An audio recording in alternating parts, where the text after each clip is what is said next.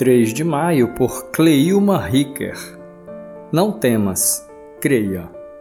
Depois dessas coisas, o Senhor falou a Abrão numa visão: Não tenha medo, Abrão.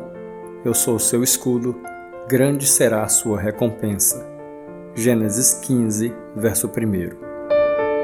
As narrativas bíblicas nos trazem grandes ensinos, especialmente sobre a confiança e a esperança que devemos ter em Deus. É interessante observar como o Senhor se importa conosco e, mesmo nesses tempos tão difíceis, sombrios e adversos, convida-nos a crer nele. E nesses dias, depois de passar por inúmeras provações de fé e até pelo vale da sombra da morte, Deus me leva a refletir exatamente sobre a fé que devemos ter nele e que tenho experimentado. No capítulo 15, salta-nos aos olhos a palavra do Senhor proferida a Abrão e a nós: Não temas, eu sou o teu escudo o teu grandíssimo teu galardão. Mais uma vez impactada pela expressão não temas, imediatamente lembrei-me de ter ouvido em inúmeras pregações, inclusive eu mesma já repeti que existe na Bíblia uma expressão dessa ou semelhante a ela para cada dia do ano. Não exatamente assim, porém.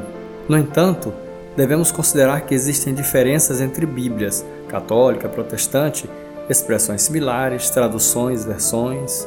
Contudo, Ainda que não temas constasse apenas uma vez na Bíblia, já seria suficiente para nos dar a segurança de que Deus é fiel. Ele é o nosso escudo, nosso refúgio e fortaleza, o nosso galardão.